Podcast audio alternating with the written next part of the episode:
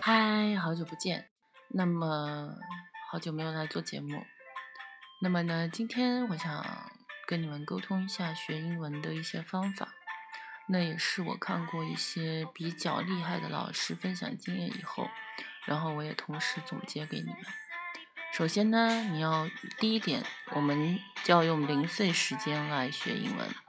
比如说，你可以准备一个小本子，之前读书的时候老师也会说，准备一个小本子写一些单词，然后你有空的时候就拿出来看。所以呢，这个是很好的方式。嗯，第二点呢，就关于听力的问题。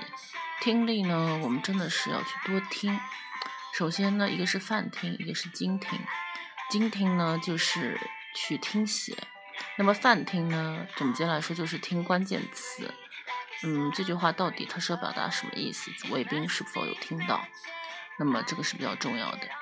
第三点呢，是原版小说的阅读。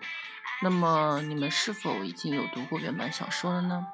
原版小说的阅读呢，可以准备一本本子，然后做一些摘抄，或者是说一些重点的句型的摘抄，这样会比较好一些。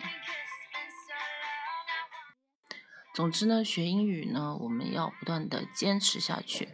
记得看过一个人，他说了一句话：每天看五页原版小说，跟比如说半个月或一个月才看二十页原版小说。这个是不一样的概念，也就是说，你的进步，每天看五页的进步，肯定比，比如说半个月、一个月突然看二十页来的大。也就是说，积少成多，积沙成塔。那么呢，希望我的这个总结给你们经验呢，希望你们能够真正的去去实施、去运用它们，然后希望你们有所提高。拜拜。